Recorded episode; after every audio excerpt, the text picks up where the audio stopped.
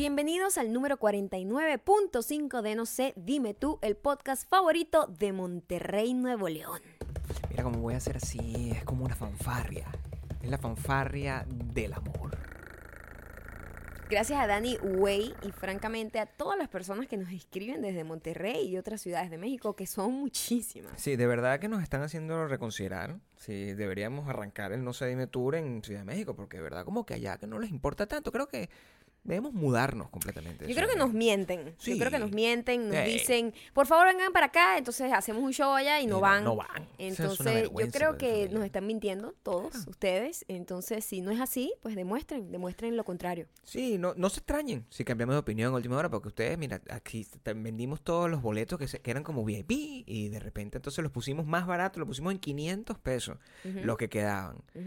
Y mira, nadie va a comprar, yo creo que ahí vamos a estar nosotros y, y nuestras circunstancias. Entonces, nada. Sí, a lo mejor nuestras mamás, eh, exacto, tú y yo, y, Mimi. y ya.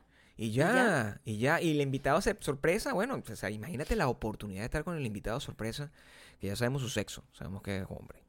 Eh, Por lo menos ya sabemos que es hombre, había una decisión entre ambos sexos. Sí, sí. Sí, pues teníamos varias, varias, eh, Varias opciones. varias opciones de invitados. Sí. Entonces, estábamos entre dos chicos y una chica sí. y nos fuimos por uno de los chicos. Fueron uno de los chicos. por- Todavía por no, ahora, todavía no. le podemos decir quién es. No. Eso solamente lo sabrán las únicas tres, cuatro personas Sí. que vayan para el No se dime tour de Ciudad de México, que será el próximo El 9 de mayo, 9 de mayo en la Ciudad de México en el Teatro NH. NH. Puedes comprar las, las, los boletos y te da por ahí, pues, en, en las taquillas del teatro o en Ticketmaster. Los links ah, para comprar las cosas están en nuestras biografías, de, o, básicamente en el mejor lugar del mundo que es www.wedon'tbelong.com. Em, y nada, o son 500 pesitos, de verdad. Mira, primero dijeron, no, eso está muy caro. ¿Quién crees que, quién crees que eres tú? Yamiroquai. Coño, ¿Alguien dijo eso? Claro. Porque si, ah, si- esa persona vive en el pasado, pero de verdad. Bueno, pero eso fue lo que dijo que fue lo que pagó por ver a Jamiroquai. Lo que no sabes es que Jamiroquai es una banda que está en caída. Exacto. Aquí, aquí más bien te- me tienen que pagar para ir a ver Sí, a bueno, Jamiroquai. Pero resulta, resulta que Jamiroquai estaba Ajá. cobrando lo mismo que estabas cobrando tú. Allá. Fue lo que él dijo, yo no bueno, sé. así de devaluado está él. Sí, yo Eh, creo. Más bien, más bien analícense ustedes en pagar ese dinero por una persona que va para abajo. Pero igual, En cambio nosotros vamos para arriba. en teoría, Claro. por lo menos en, en Monterrey. Así es. En Monterrey. Monterrey, por lo menos, es posible que cambiemos la cita y le digamos a la gente de... No, mentira. La gente que ya tiene su entrada. No solamente... La gente VIP, además, le tenemos como algo especial. No, eso sí La gente que pagó cosa- 800 pesos. Claro, porque mira, eh, lo que sí puede pasar, esto es en serio, esto es en serio, no estoy mintiendo aquí. Si de verdad no llega la suficiente cantidad de gente, porque resulta que la gente en- no, no puede, no tiene tomar, no puede tomarse un minuto de su, de su vida para ir a vernos a nosotros y disfrutarlo y que está en la primera grabación de nuestro podcast, pues nosotros vamos a agarrar a las personas que ya compraron su boleto VIP y nos la vamos a llevar a una cosa especial para ellos nada más. vamos a ir para las pirámides todos juntos. No. Fuck it todo el mundo. It todo el mundo y simplemente lo vamos a hacer con ellos porque ellos sí, desde el primer, desde el primer momento esos super diamantes llegaron, compraron sus cosas, nos mandaron los... Así es que nos gusta a nosotros y a esa gente nosotros los abrazamos, estamos con ellos, compartimos incluso más que dos horas de teatro. O sea, no me toquen los cojones pidiéndome que les jale más bola. No lo voy a hacer. ¿Ok? Eh, ¿Qué más? ¿Qué Hoy, más? hoy es viernes y todo el mundo está angustiado porque no hubo capítulo No 4. publicamos y no, ah, bueno, mira, no publicamos el podcast de video. Eso es algo que estamos también analizando, si vamos a seguir en video o no. Sí, porque- Porque si no les interesa verlos en video, yo te voy a decir algo, me sale más barato y mejor. hacerlo solo en voz. Y me divierto. Exacto. Me divierto. Aquí, por ejemplo, estamos los dos en si tú eres una de las personas que le gusta verlo en video, pues, eh, ¿cómo se dice? Manifiéstate, mamita, porque simplemente... Después la gente dice, ay, pero a mí me gustaba esto. Sí, pero si nunca me dejas comentarios, si nunca lo ves, si no lo compartes, entonces, ¿cómo sé yo que de verdad te gustaba en video? ¿Me entiendes? No hay manera de nosotros saberlo. No, simplemente como que, ah, bueno, ok. Este, resulta que tenemos la misma cantidad que nos escucha, a la misma cantidad que nos ve en video. Y en video tengo que trabajar un poquito más. Mm, Mm, ¿Qué hago? sí, nos la están poniendo muy O sea, difícil ahí. y yo te verdad, o sea, eh, se nos hace complicado porque, bien, eh, vamos a entrar en el tema de lo que es el, el libro, We Don't Belong. Eh, la gente, ahí sí tengo que decir, con total, eh, con mucho agradecimiento además, que la gente se ha abocado por completo, por completo. O sea, de verdad lo leen, se emocionan, nos han mandado mensajes desde, Muchísimas gracias desde a el primer, personas, sí. desde el primer Además episodio. es algo, es un proyecto muy lindo en donde no, eh, las personas se han ido como Conectando. conectando a, a niveles mucho más intensos y, Sí. y obviamente es un, es un producto que está hecho para eso, para que de verdad lo esperes, ansíes leerlo, escucharlo y que lo disfrutes y que, y que te deje algo, que Yo te no- haga sentir sí. algo y que te deje algo. Y estamos muy, muy agradecidos por la receptividad que ha tenido We Don't Belong Here o No sé qué hacemos aquí. De verdad, no, no tengo palabras para expresarle lo mucho que agradecemos cada uno de los mensajes. No tienen idea de la cantidad de historias, de dificultades de toda la gente, de todos los superdiamantes que les ha tocado emigrar o que simplemente le ha tocado pasar por situaciones complicadas, porque así es la vida, eso es la vida, son situaciones complicadas, eh, decoradas con algunos momentos de felicidad. Y me gusta muchísimo saber que no estamos solos Sí. y, que, y que además que gente no se sienta sola y diga, oye, qué cool ver que alguien que, que de repente uno admira también ha tenido tantas caídas y uno no se siente tan, ¿sabes? Como desmoralizado. claro. Y no, y bueno, y seguimos en lo mismo, o sea, porque la gente cree que cuando la gente logra algo, ya lograste todo y ya no, hay manera de volverte lo a caer. más rápido Al contrario, más. vives cayéndote y levantándote, cayendo. Eso es la vida, caerte, levantarte, caerte, levantarte. Te a veces te levantas más cansado que otras veces que ya no tienes ni ganas, Sí. pero caerse y levantarse, de eso se trata. Y no sé qué hacemos aquí, es una comedia romántica que eh, relata muchas historias de muchas caídas y con algunas, eh, pues, caramel, algunos pequeños caramelitos de dulce, de momentos de felicidad. Sí, me gusta, mm, sobre todo, mira, si, si somos sinceros, Maya y yo, esta es- nosotros eh, nos gustan hacer tres cosas. Hay tres cosas que nosotros disfrutamos con todo el corazón. Eh, One Girl Show es una cosa que estamos disfrutando ¿Mucho? muchísimo hacer, eh, porque muestra de verdad el, el talento, lo lo digo yo, el talento que tiene Maya como, muy como, loco que yo dijera eso. como escritor. Pero es que cuando hable de mí voy a hablar de mi talento. No, mentira. el talento que tiene Maya para co- como, creando esas, e- esas cosas que tienen un nivel de profundidad que mucha gente lo capta y eso a nosotros nos gusta muchísimo. Es que, ¿sabes qué pasa? Que la gente subestima mucho a los demás. Mm. Sí. Y dice, mira, lo que funciona en internet es basura, entonces basura le voy a dar. Porque Sí. la gente, esa es la risa falsa, la, el, el like, el like, eh, la risa falsa no, la risa fácil, fácil. Ujú. el like fácil. O sea, hacer cosas que son muy sencillas de lograr y de atinar a personas que tienen poca expectativa a Sí, la hora vamos a de, hacer un de chiste, vamos a terminarlo meneando el culo. Sí, va- voy a hacer un chiste de que el tipo que me gusta viene y, me, y bailo así horrible y el tipo sigue de largo y me ignora. Sí. Dios mío, me morí demasiado cuando el tipo no te, Me more, ignoró. me more. Coño la madre. Pero lo cool es que nuestros superdiamantes están ahí y están esperando algo con un poquito más de nivel de, de, de profundidad a la hora de hacer observaciones de la vida, a la hora de hacer chistes, a la hora de contar historias. Y yo agradezco muchísimo que esa gente esté aquí. Y por eso yo siempre he dicho, mira, no se trata, nosotros cuando eh, renunciamos a ser Visto Bueno, renunciamos a ser Visto Bueno, era un proyecto súper exitoso, ¿eh? Pero súper muchísimo, exitoso y con la y con la particularidad de, Comercialmente, comercial de- de- a nivel de vistas, es- a nivel de y no, y que posibilidades. de posibilidades, de, de crecimiento además. Eh, pero simplemente eso no me interesaba, no me, no me llenaba, porque era, era, era eso, era la risa fácil, era, era, era el, el- Era útil, pero, pero hasta qué punto de sacrificio de lo que uno realmente quería hacer. era útil, pero hasta dónde es satisfactorio, es lo que te quiero decir, ¿me entiendes? sí. Porque sí estaba hecho bastante bien pensado y todo, pero no me satisfacía, ¿no?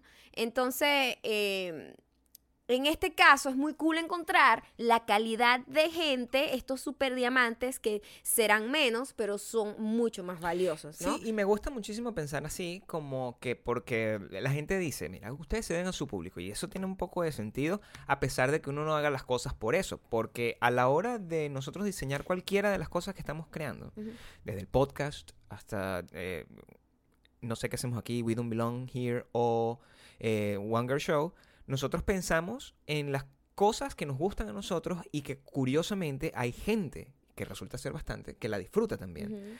Porque si no, eh, eh, eh, es, la, es la diferencia entre de repente tener un restaurante donde tú cocinas una buena comida y tú esperas que haya gente que disfrute de, eso- de, de esos platos a tener un restaurante donde tú agarras y prefieres más bien hacer un montón de pollo frito en, en, en- En masa. En, masa, en cantidades, para llegarle a más gente. Son dos maneras y dos perspectivas de ver la vida que ah, ya lo hemos dicho hasta la saciedad, ya es un fastidio, pero solamente queríamos agradecer. ¿Verdad?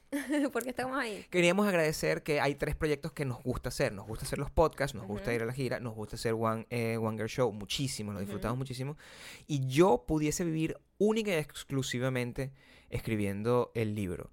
¿Qué pasa? Eh, no publicamos hoy porque lleva trabajo y como estamos haciendo muchas otras cosas, como tenemos que pagar las cuentas igualito porque seguimos en la misma angustia de todo el tiempo, de repente no da chance de que yo me pueda sentar a escribir un capítulo con la calidad que queremos. Pero ayuda si ustedes, porque mucha gente me escribe, mira, conchale, pero ¿cuándo va a ser un libro físico? O conchale, ¿cuándo va a ser una serie?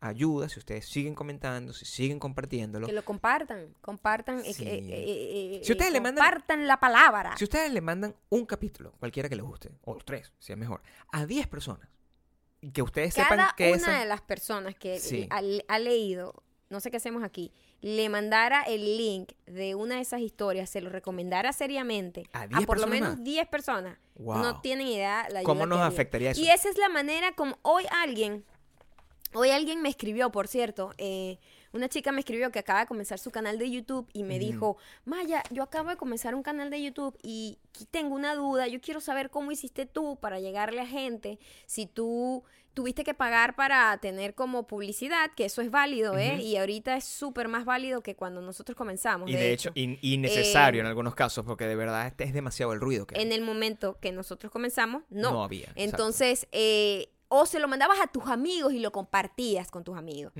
Y yo le dije, te voy a decir la verdad. Nunca pagué cuando nosotros comenzamos con nuestro canal, no- nosotros nunca pagamos como publicidad para el canal ni nada de En eso. ese entonces no podía, No. ¿no? Y, y, y tampoco lo compartía con amigos y familiares porque les voy a decir algo. Ninguno de mis familiares y amigos realmente comparten mi, mi, mi contenido. Yo te voy a decir verdad. sincera. Nosotros, ¿En Maya me comparto a mí, yo la comparto a ella. Y de resto. Pero nadie, o sea, mi familia así Tu como hermana, que nunca les importó como mi No. contenido, o sea, no era una cosa así que mis, mis amigas así como haciéndome promoción, eso no pasó. Eso pasó naturalmente, pero la gente que sí disfruta, porque tú no puedes forzar a la gente a que comparte el contenido, es lo que te quiero decir. Sí. Tú no puedes forzar a una prima, a un vecino, a una amiga, mira, comparte mi contenido, pues es una ladilla. Pero ustedes, si a ustedes sí les gusta, y ustedes dicen, yo quiero que esto continúe y que no simplemente pare, porque no para no porque uno sea caprichoso, es porque uno tiene que pagar el alquiler, es porque uno tiene que pagar medicinas, es porque uno tiene que pagar la vida, y si los proyectos no crecen, uno tiene que abandonarlos lastimosamente. Y es horrible, la única que manera de que los proyectos sigan adelante es que la gente que los disfruta los valore, porque es un producto que te está llegando gratuitamente y la única manera que tienes para ayudarnos es compartiéndolo. Entonces, ustedes si les gusta, compártanlo. Porque yo no le puedo pedir a mis primos y a mi familia que lo compartan. Y, y- y es, y es así tal cual, es como que, o sea, es una cosa que te gusta. No, no, no es ni siquiera algo que te estoy pidiendo un favor así como que, mira, aquí tengo esta campaña de no sé qué para que tú la... com-". No, no, no, es... Es algo que si realmente los comentarios, los ciento y pico de comentarios que nos dejan, que yo les agradezco muchísimo, cuando yo Muchísimo. me levanto en las mañanas y no tengo nada. cuando me dicen los comentarios, cuando los comentarios son largos y nos cuentan Sí. un montón de historias, yo disfruto muchísimo, muchi- no tienen idea, eso es como el pago más grande que nosotros Cuando tenemos. hacen eso, entonces yo me imagino, coño, entonces te pegó, te llegó al corazón. Coño, si yo puedo tocar 10 corazones más, como toque el tuyo, y cada una de esas 2.000, 3.000, 4.000 personas que leen eso se lo comparte, estamos hablando de 40.000 personas. ¿Tú te imaginas si 40.000 personas escucharan esa historia? Ujú. Si 40.000 personas eh, eh, se sintieran identificados y sintieran algún tipo de alivio y de inspiración con las historias que contamos nosotros cuando publicamos capítulos de No sé qué hacemos aquí, We Don't Belong Here. Que además es una tarea hacerlo en español y en inglés, no es, no es fácil, son dos idiomas.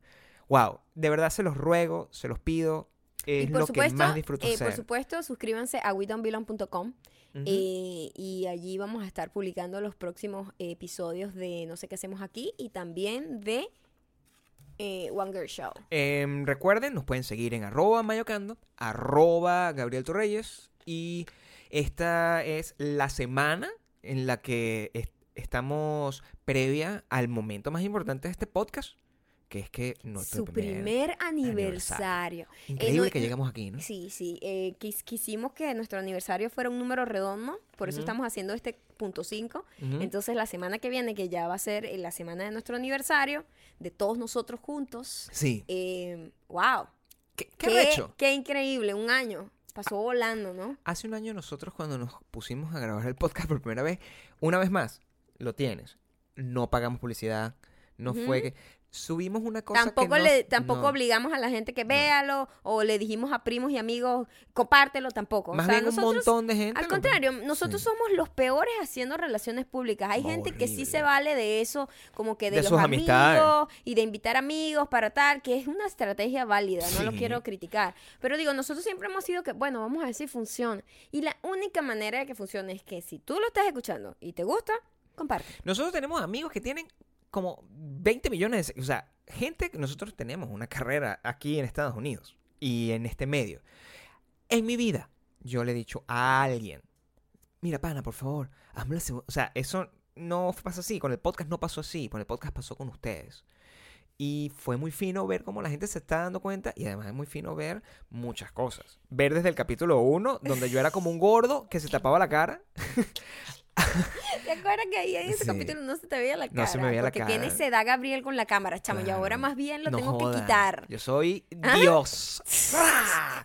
Me quito la ropa, estoy bailando en interiores, es una cosa increíble y lo disfrutamos muchísimo. Estén pendientes porque el, el- el próximo episodio está dedicado a ese primer aniversario y queremos, pues, queremos, vamos a ver qué inventamos para que sea especial, pero desde ya, eh, lo primero es agradecer. Si tú eres un verdadero superdiamante, Agradecer. necesitamos que ese día estés más presente que nunca, porque Sí. quiero que sea un episodio especial y que además está como para agradecerles a todos los que han estado Sí. y nos han acompañado en esta... Hay nombres que van a aparecer, o sea, nombres que van a aparecer. Hay nombres que comienzan por W, que seguramente van a aparecer ahí. Que fue una de las primeras personas que compró el ticket, por cierto. Este, hay nombres que, que nosotros, porque pensarán, oye, pero ustedes tienen no sé cuántos. Maya tiene 352 mil personas que la siguen en Instagram. Y yo tengo eh, 105. Que esos son números minúsculos en comparación con unas personas que tienen 4 o 5 millones. Pero nosotros nos acordamos de la gran mayoría de la... Y parece una locura, pero de esos 352 mil, por lo menos 10 mil los reconocemos cuando, cada vez que nos escriben. Si nos escriben constantemente, sí. Sí. Y si no cambian los... eh, Si no cambias la... la- lo- el avatar. sí. Pero, em, porque es lo que te digo con la chica que además me estaba preguntando. Yo le decía, lo que pasa es que cuando yo comencé eran otros tiempos. O sea, de verdad, la saturación de información y contenido que hay ahorita es muy difícil comenzar algo de cero y que crezca de la manera que de la manera crecían que, antes. que de la manera que esperas que crezca. Exactamente. Porque sí va a crecer, siempre todo va a crecer con Sí trabajo. crece, pero es muy injusta la competencia porque Sí. los números son muy exagerados, lo de la gente que está Sí, por los 350 mil millones. Entonces es como súper exagerado y la expectativa es como muy grande. Y existe como una diferencia loca, pues. Entonces, por ejemplo, cuando, cuando tú eres un canal de, de 665 mil, como nosotros, de repente eh, él te escuchas, porque yo, yo he escuchado esos comentarios. Tú, sol, tú eres un canal, tú ni siquiera tienes un millón. Coño, qué arrecho cuando te dicen, tú ni siquiera tienes un millón. Eso es muy loco. Y tú, este, ¿sabes, ¿sabes lo que son 665 mil personas? Mil personas en un solo cuarto se asfixian y se mueren del gentío que es. Es muy O sea, es fuerte. mucha gente. Lo que pasa es, que, por eso fuerte. te digo, los números de internet nos han distorsionado la, La percepción de los números. Sí. De la Porque esos números son, es gente, es gente, no es...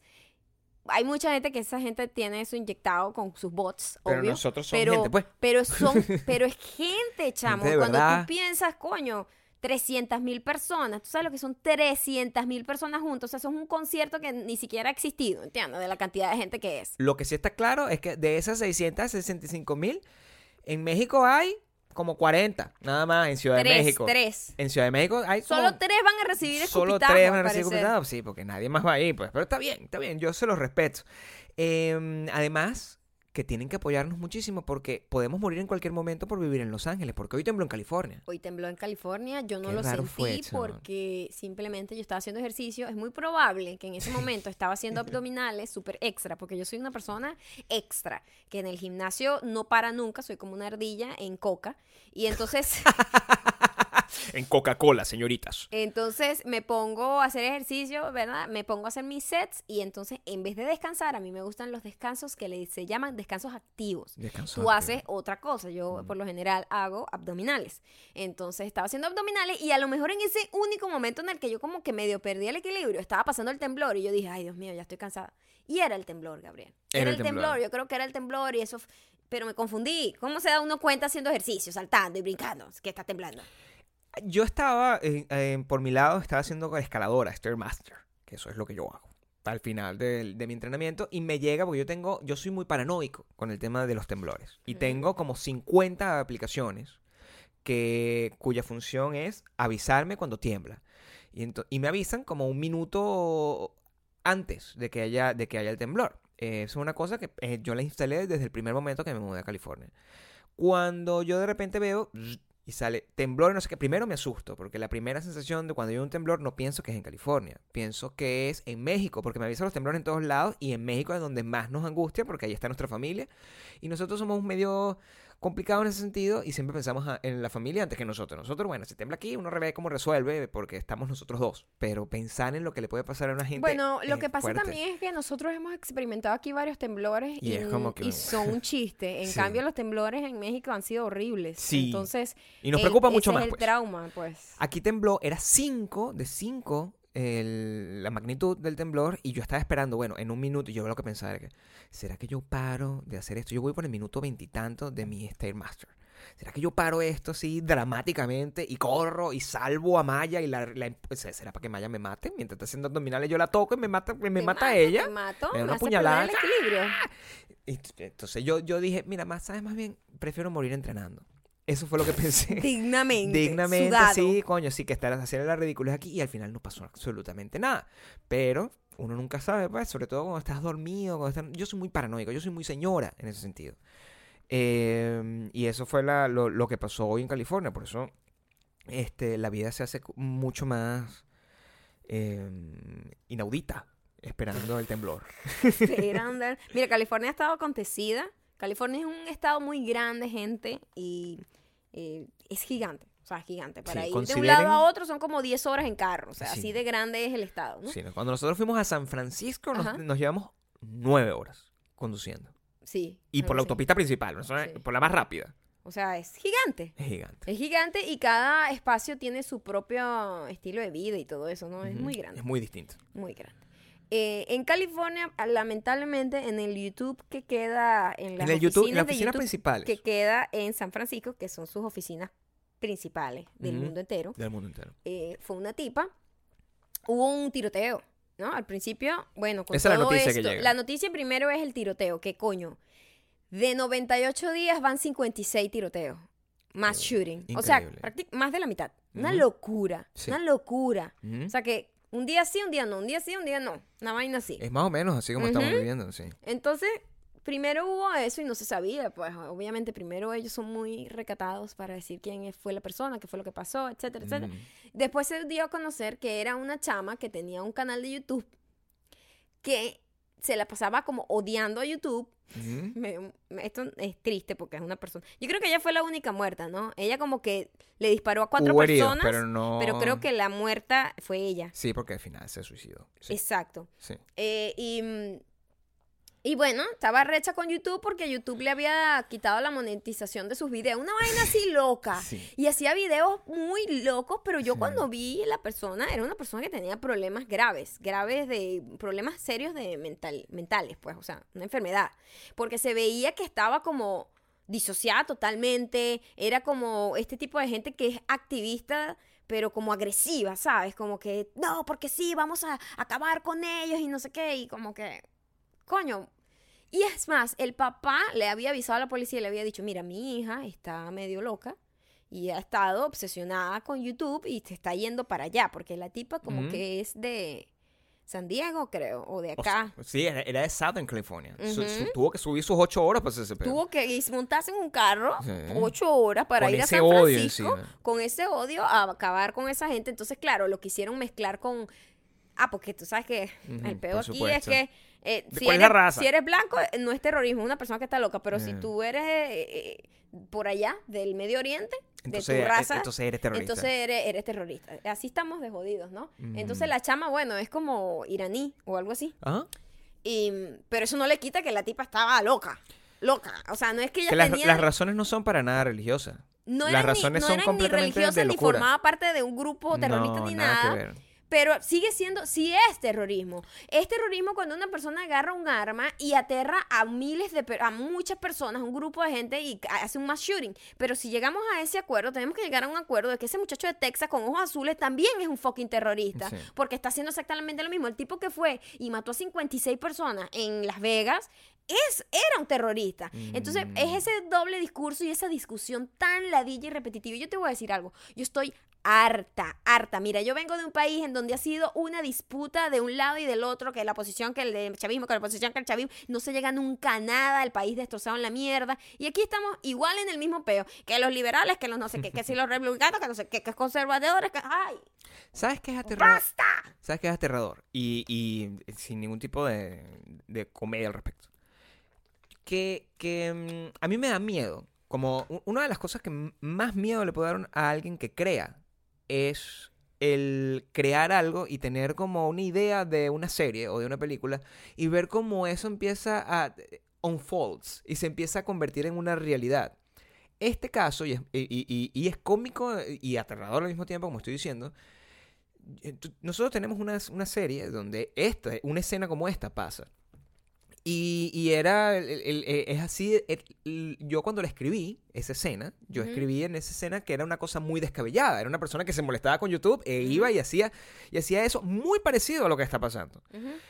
Y claro, cuando yo lo escribí en forma de comedia, en forma de, de- de cómo es la idea y, y- y lo absurdo y lo, lo, lo- lo- y- y l- lo raro que podría ser que una situación como esa pas- pasara y de repente darse cuenta que eso pasa en realidad, es como, wow, qué horrible. Porque claro, uno lo dice, uno dice, verga, maldita sea esa gente mierda. Pero llegar y dar el paso adicional de montarse en un carro y conducir ocho horas Bueno, con un o sea, montón de armas para matar a alguien. Es una persona persona que está completamente fuera. Y, y, y me preguntan, a mí en, en Twitter me preguntaron. Mi. Twitter es Gab- Gabe Torreyes y el de Maya es Mayo Cando. No, me- a mí me preguntaron, mira, esto llevaron lo que ustedes dicen, pero a, a- a la realidad. Al nivel máximo. Pero vamos a estar claros en. O sea, cualquier cosa que yo diga jamás va a involucrar realmente asesinar a alguien o hacer algún tipo de acto violento contra alguien. Eso es una locura. Eso es una gente, eso es una gente que está Además, ¿qué completamente culpa tenían, por disociada. ejemplo, esas pobres gente que estaba ahí como los pasantes? O Sí. sabrá Dios a quién le disparó. O sea, es, es una vaina de gente totalmente loca. Sí, o sea, Porque no es un odio personal hacia alguien de que alguien te hizo algo directamente. Sí. ¿No? No, es una persona que fue a atemorizar a un edificio completo que de una gente que trabaja en una empresa. Y cuando tú analizas que, bueno, que, que, o sea, independientemente, mira, ponte tú a ver que a, a nivel de causas eh, eh, haya sido una, un- su motivación haya sido, bueno, vengarse de que de YouTube le quitaron la monetización. O sea, porque es, Coño, es, es tan ridículo. Sí, es muy ridículo, Es es lo tan que es. ridículo que en una, una parte, cuando yo leí la noticia, que yo dije, what the fuck. sí, O sea, parece, parece una película parece de la vaina que yo escribí, es, es una estupidez. O sea, porque es, es, es, tan absurdo que hasta llega a dar risa, pero no da risa. No da risa porque es- pasó- es- involucra entiende lo que muertes. te digo, es como, marico, what? Entonces, la- la- lo único es, eh, eh, que nos queda es no deslumbrarnos por lo ridículo de la situación y concentrarnos en lo importante, que es que esa persona, así como ha sido con las ciento y pico de, cosas que eh, han pasado estos días, tiene acceso a fucking comprar armas. Y esa es la única realidad. Es una persona que tiene acceso a comprar armas y cuando no Que es una persona que estaba evidentemente desequilibrada, Y- y que cuando tú tenía tienes problemas, eso, pues. eh, te- estás desequilibrada y tienes acceso a comprar un arma, coño tu madre. O sea, el riesgo de que tú cometas una, una locura, un acto ridículo, no es porque te, desmoneti- te desmonetizaron el video. Es porque tu- el perro Es de tu la vecino cultura. es el perro de Es tu la vecino que ladra, ladra mucho, entonces le voy a, caer- le voy a es pegar la un tiro. cultura o es el chamito que te molesta en el colegio. Como pasó, Como imagínate. pasó- Es que, es que estamos- el problema es la cultura de la violencia, de resolver la vaina con cuatro pepazos. Que es un mundial problema. ahora. Es un mundial, pero en este país estamos mal. El problema es que en este país no solamente es- eh, el- o sea, la cultura de la violencia es mundial. La cultura de la violencia armada en este país es muy aterro- No, y- y, el plan de venganza psicópata. Sí. Pues yo te voy a decir algo, nosotros venimos de unos países súper violentos, es, eso es evidente. O Pero sea, es, es un- es violento a nivel, af- a- a- o sea, no, no, a Eh, nivel selvático. Pero es a nivel selvático y, y es al azar, es una vaina Sí. que, bueno, te tocó la mala leche de esto, pero esto es una vaina sistemática de una gente Loca. creando planes maléficos para matar y asustemorizar gente y además quedar como estrellas, porque la mentalidad de esta gente psicópata es ser infamous, ¿sabes? Como que de después que ellos mueren, se suicidan, entonces van a hacer reportajes sobre ellos y eso A en, la mierda de loco, en pana. pod- en el- pero en la mente distorsionada de esta gente Sí. psicópata es el logro máximo, que tú quedes recordado como, un, como una persona súper, súper, súper atemorizante. Entonces, pensando, pensando en eso, está el caso de la, de la que también estuvo rodando en los últimos días, que es de una, una niña venezolana que estudia en Miami, se llama Alejandra Méndez, es el nombre, y hay un video que estaba rodando con mucha... donde se veía que la historia es que la niña como que se paró a hablar con la profesora, se regresó y había otra niña que se- Sentada, se, ¿no? estaba sentada en su asiento y ella le dijo, ah, no, bueno, quédate ahí sentada. Y como que la tipa que estaba sentada se paró y le empezó a entrar a coñazos y Pero alguien... salvajemente. Y alguien a- a- adicional a, toda la historia empezó a grabar la historia, no para denunciarlo, empezó a grabar la historia para burlarse. Para de que, mira cómo Ay, la qué vaina". divertido. Y la profesora estaba ahí y no se está metiendo. Eso, Pero hay ya muchos va, ya elementos. va, de la pero ¿qué nivel de animal de mierda tienes tú que ser? Para Mm. ver una tipa cayéndole a golpes a otra niña y no hacer absolutamente nada. Yo digo, aquí el problema es el profesor. Y te voy a explicar la razón que todo el mundo está dando, porque no estamos hablando de que esta era una escuela Ajá. eh, dentro de las características. No es una escuela aquí en, en- en Santa Mónica. Ajá. No, no, no. Estamos hablando de una escuela fuerte dentro. O sea, de un gueto. Sí, Ok. en Miami. Ok. Y el problema, lo que, o sea, la- la- o sea, la- una, una escuela pública que, ¿sabes? Que los profesores les saben mierda. los comentarios, no, los comentarios es que la gente, esas chamas están armadas. Los comentarios es que la Ah, chama, ok. o sea, la gente que es popular, la gente que todo el mundo respeta, no sé qué, es gente que tiene armas, que mete armas en los fucking colegios. Entonces, ¿qué profesor se, Se va va a a meter en ese peo para que, le, para que le caigan a tiros? Cuando la mamá, pues yo estuve Dios viendo... mío, pero qué horror. Cuando estaba viendo la historia eh, de- en, en- en- en- en- que la mamá tiene el pelo como de colores, pelo de además, colores. como Cindy Lauper. Lo que está bien es un poco, es un No, poco es distracting. pero es que ya va, ya va. Lo que pasa es que ya llegamos al punto en donde la gente que tiene hijos de esa edad, que lamentablemente pasa por esas situaciones, es una gente ya como contemporánea a nosotros. Exacto. Esa tipa es joven, la mamá es joven, Sí. la niñita es una bebé y Capaz es joven. super diamante. No sabemos. Es o sea, yo no lo lo puedo mejor- saber. Espero que sí, porque si es así, te mando desde aquí un beso.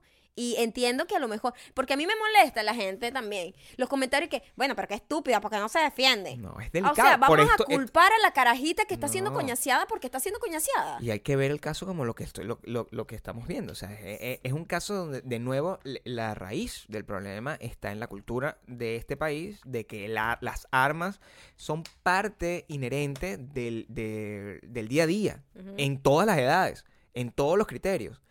Y pienso en lo que le pasó a Alejandra, y pienso en, eh, hago una conexión rarísima con em, Cunanan.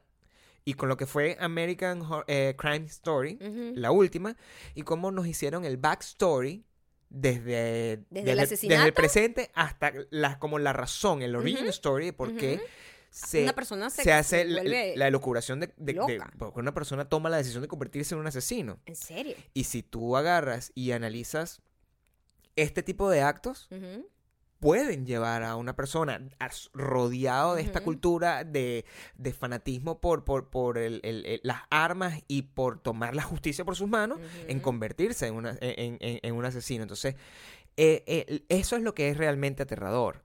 Hay, hay una campaña respecto al bullying y no sé qué, y hay gente que se burla del aspecto que no, el bullying en Venezuela es chalequeo. Sí y no, porque una cosa es bullying Y otra cosa es chalequeo. y otra cosa es chalequeo. Sí.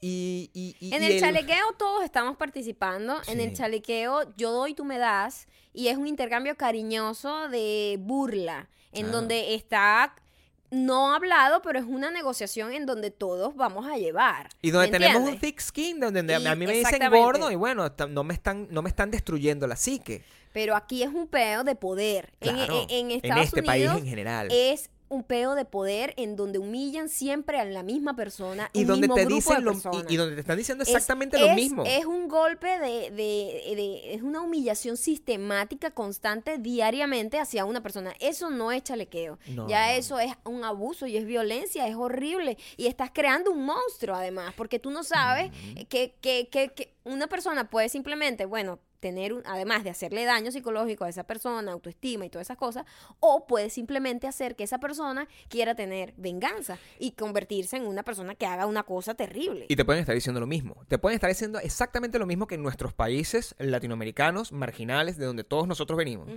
Te decían gorda o no- no- lo que sea que te, que, que te, que te dijeran. Gafo, nerd, cualquier vaina que te dijeran y tú, bueno, ay, sí, están abusando de mí. Y en algún momento te defiendes. Eso, eso está bien, pero coño, pana, que te entren a coñazos y que tú no puedas hacer nada porque esa persona está armada. mira, mira, mira, que te entren a coñazo, que te roben la comida, que te roben la plata, que te humillen, que te lancen a la basura. Eso es tan Esos distinto a que, a que te digan, eh, pa' cuatro ojos. Coño, eso, eso es lo que da risa. Y tú dices, ¿qué te Claro. pasaste? O sea- eh, sí, este, ta- chichón de piso. Y, ¿sabes? Los chalequeos O siempre sea, tienen ponerte un nombre. Pero en Estados Unidos no, es No, así. aquí Porque es otro no, peo. porque no están preparados moral y psicológicamente para eso. Porque están Para la defensa... mental. pero- porque ellos pero- están preparados para que, para que te defiendas, comprarte una pistola. Es como la, la- es, es el sueño americano de ellos. Está en la Constitución. Está en la constitución. Mira, para que se defienda, compra una pistola. En, en nuestro caso, nadie nos diría, o sea, mi papá, mi mamá nu- nunca me dio, mira, si Para que te sientas seguro, Para que te sientas seguro, compra una pistola, para que te chalequeen, le des un tiro. Eso no pasa. Si acaso mi papá me pudo haber dicho, mira, pero si te vuelves a una vaina, métele un coñazo tú. O dile tú lo mismo. Y de pinga, y uno crea una cultura como de saberse defender. Porque saberse defender es distinto a tener un arma, coño, tu madre. Saberse defender es no dejarse eh, montar la pata, es decir, Sí. no dejar que a lo mejor ajá, una bromita, que eso llegue ya a niveles más altos en donde sistemáticamente te estén humillando todos los días. Eso es una cosa que yo sí creo que hay que implementar y que en este país yo no sé qué pasa, que no le enseñan a los carajitos como a, a coño, a defenderse desde pequeños y no dejar joderse tan fácilmente, ¿no? No dejar que lo agarren como de perita. Pero, pero eso es cultural. Entonces, coño, no es... no tú- podemos meternos ¿sabes? en ese peo. Porque, No. por- porque por- y, y eso es una de las razones por las cuales Maya y yo, si en algún momento hemos conversado en utopías, en poder tener hijos, en este país es muy difícil que No nosotros joda. tomemos esa eh, decisión. mira, yo les voy a decir algo. La gente que decide tener hijos aquí, sí. mi respeto. Porque, Porque es yo muy loco. Mira, marica, no, es que a ningún lado. No se puedo. puede vivir, no se puede No llevar a los carajitos al colegio. Si van a para el colegio, lo agarran a coñazo. O si no, viene el loco que le agarran a eh, eh, al que agarraban a coñazo y se volvió loco y le cayó tiro todo. O si no, va para la, para la universidad y la violan, la emborrachan y la violan. A la mierda. O sea, es una vaina. Es- o sea, estudiar aquí es un campo de guerra. Tener hijos, ser hijo. ser un- una, una persona que nace, crece y, y- y- y se reproduce y, entra dentro del sistema es muy, es muy riesgoso para el padre. Ah, sin contar lo exageradamente caro que es para un colegio de mierda Sí. donde te hacen exámenes de preguntas simples. ABC, No coño puede la madre. ser, no no puede joda. ser. ¿Ah? Por eso, o sea, nosotros consideramos muchísimo. La gente piensa que tener, que bueno, que es una bendición tener hijos, tenerlo en Estados Unidos. Eso es lo que te dicen. Y, y, y mira, pues no, yo podré venir de un país bien complicado, pero yo tuve la mejor educación que pude haber tenido. Yo eh, leí muchísimo más de lo que la gente puede creer que una persona, claro, eso tiene que ver más que todo con la educación de mi casa que con la educación del colegio. Totalmente. Pero, en, en Totalmente. Es más, nosotros estábamos hablando en estos días de cómo se ha devaluado tanto nuestro país. Que yo me acuerdo que yo cuando eh, me tocó estudiar en el colegio y en bachillerato, a mí me tocó estudiar público porque yo pobre toda la vida. Pero en los colegios públicos donde yo estudiaba, había una sensación de, de, de esforzarse y de dar lo máximo posible para que los niños aprendieran, Claro. de había como una sensación de, de vocación. Los maestros, los profesores tenían una vocación por enseñarte y por querer que fueses mejor y que te y me acuerdo que todos mis compañeritos de clase y nosotros estábamos analizando, yo dije, todos mis compañeros de clase que crecieron, gente decente, gente Al que final. estudió, que se superó, que salió de su pobreza o, o se mantuvo en su mismo estatus, pero digna. Pero gente eh, decente que fue a la trabaja, no sé universidad, qué, que o sea, trabaja, que no- tiene familia, o sea, ninguno se convirtió en un malandro, una vaina, una vaina así horrible. No. Nada, pura gente decente. Y era gente que estaba dentro de los mismos O sea, siempre había como los que tenían como más plata, el que tenía menos, el que estaba más pobrecito. O sea, el Pero normal, el todo el, mundo, todo el mundo en la misma lucha. El Cirilo, la Cirilo era la cosa. vaina, claro. claro. siempre. Pero digo. El Yurbi.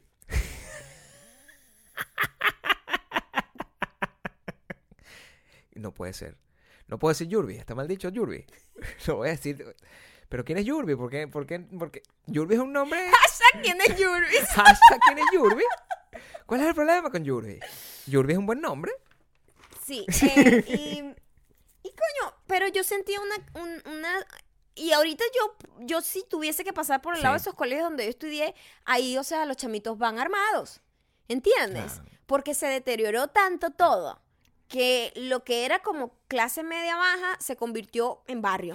Yo Se- fui- lo destruyeron. Yo fui testigo presencial, ni siquiera de, de- de ese rollo, porque cuando, cuando se montó la revolución bolivariana en el poder, la dictadura, en, en mi caso ya yo estaba bastante ya en la universidad, montado. Pero yo me acuerdo que mi generación que se graduó en mi colegio, que era un colegio de cura, Ujú. eh, que era un colegio de curas humildes, pero un colegio de curas, pues, que era considerado que eran los que proveían mejor educación en, en- en- sobre todo en ciudades, en Caracas era así, pues, era la manera como se consideraba. Eh, nuestra generación es una generación que escuchaba rock and roll, que normal, pues una, una generación de muchachos, no sé, que todos, todos entraron en la universidad, todos empezaron a estudiar, todo fino. La generación posterior a eso era una generación que iba a los programas estos de televisión donde, donde tenías que meter la llave, el Megamatch. Megamatch. Entonces es ahí donde tú notas completamente el corte. Y cuando yo veía a esa gente que estaba en el, Mega- en el Megamatch, todos eran azotes de barrio. En mi, eh, eh, eh, se veía completamente así. Yo decía, esta es la, esta es la gente que... Se veían Saín, es lo que quieres decir. Sí. Se veían como Saín. Y se veía, pe- pero, pero, mm, ¿cómo explicarte? Sí, pero Saín bolivariano. O sea, en- en- entiende, porque Saín sigue teniendo un coolness. Esto no tenía coolness, esto era miedo lo que te daba. Ok. Y era y la generación inmediatamente posterior a la mía. O sea, los que yo, cuando yo me gradué estaban estudiando en el año anterior. Y eran unos ¿Será que uno veía con ojos de cariño a sus compañeros de clase? No, coño, no, no, no, no. Era de verdad que era un bicho calado. ¿Qué pasó? No sé qué y tal. Pues, era pre-trap todo ¿Verdad? esto, pero o era sea, yo me acuerdo muy, que todos muy, los que muy- estudiaban conmigo eran gente como de, de sentita. Y es un pedo de valores. Que se no tiene que ver con pobreza, porque pobre ac- yo era. Exa- Pero es que la pobreza, la pobreza no tiene nada que ver con, Con la decencia, exactamente, no. Exactamente. Y para, para, para hablar de eso, la- en las recomendaciones hablaremos sobre lo que es Sí, la falta de valores y- Y, la ambición y el dinero. Claro. Entonces no tiene una cosa que ver con la otra. Eh, pero sí siento que es un deterioro de valores eh, en, en el mundo entero, pero en nuestro país obviamente ha sido forzado por, por este sistema de corrupción que ha hecho que que de corrupción y, y- y de sinvergüenzura, ¿no? La cultura de la sinvergüenzura, de em, no hagas nada y te metes aquí en un chanchullo y ganas plata. Y de ahí viene mucha esa, esa falta de valores que, hablando un poco del, de, coño, ¿cómo alguien puede vender su cuerpo? Por ejemplo, es una cosa que a mí siempre me ha causado un gran choque, porque yo soy muy asco, o sea, yo no podría ni siquiera tocarle la mano a alguien que Bajo ninguna condición, porque bastante ronchas que has pasado. No, pero es bajo ninguna circunstancia, ¿me entiendes? refiero, O sea, es como que, iu, no me lo puedo imaginar. Imagínate tú tener que acostarte con una persona para obtener algo. Asco, asco, asco. Es una vaina que no me cabe en la cabeza, pues. Entonces yo digo, ¿qué tiene que tener una persona para hacer eso? Falta de valores. Cuando la gente tiene como los valores trastocados y dice, bueno, ¿qué tanto, marica? ¿Qué tanto? Y tú ves a gente que dice, ay, pero ¿qué tanto? Bueno, una noche con el tipo ahí tiene- y le, le, pon- le, le monta un, un- un apartamento y le da plata y no sé qué, para darla gratis para que lo, por lo menos que le den. Es como, coño, pero bueno, ¿qué tenemos aquí, pues? Tenemos ¿Ah? una... eh, no, no estoy... A ver, ustedes que nos están escuchando en este momento en particular, no sabemos si es una moto o si es un tractor o si es un, Un taladro. una verga de guerra de esto, ¿cómo No que sea un no tanque sabe- de no guerra? sabemos, un, No sé. un Homer, no tenemos idea, pero O, un ca- o el carro destartalado del señor que... siempre, no, no podemos hablar, ese es un tema que hablaremos Ese es un tema. con más de detalle, mis vecinos. con más detalle. Pero bueno, lo que digo es que se, se han trastocado los valores tanto, tanto, tanto, que eh, la gente que... A mí siempre me ha caído muy mal la gente que hace la vista gorda de cosas que son... eh, que son incorrectas. Yo he sido como muy, soy bastante conservadora en ese sentido, soy muy, muy, muy las cosas se tienen que hacer bien, si no, no. O sea, yo soy como súper, nada ilegal, no me gustan las vainas ilegales, no me gusta la viveza criolla, eso de aprovecharse del otro mientras, ay, es huevón, huevón, que no sé qué. Eh, ¿cómo, es que, ¿Cómo es que decía tu papá? Todos los días nace un pendejo. Todos los días nace un pendejo. Exacto, eso es horrible. Claro. Esa mentalidad de me voy a aprovechar de la, de la, de la de repente del descuido de otra persona para yo avanzar. Eso es terrible.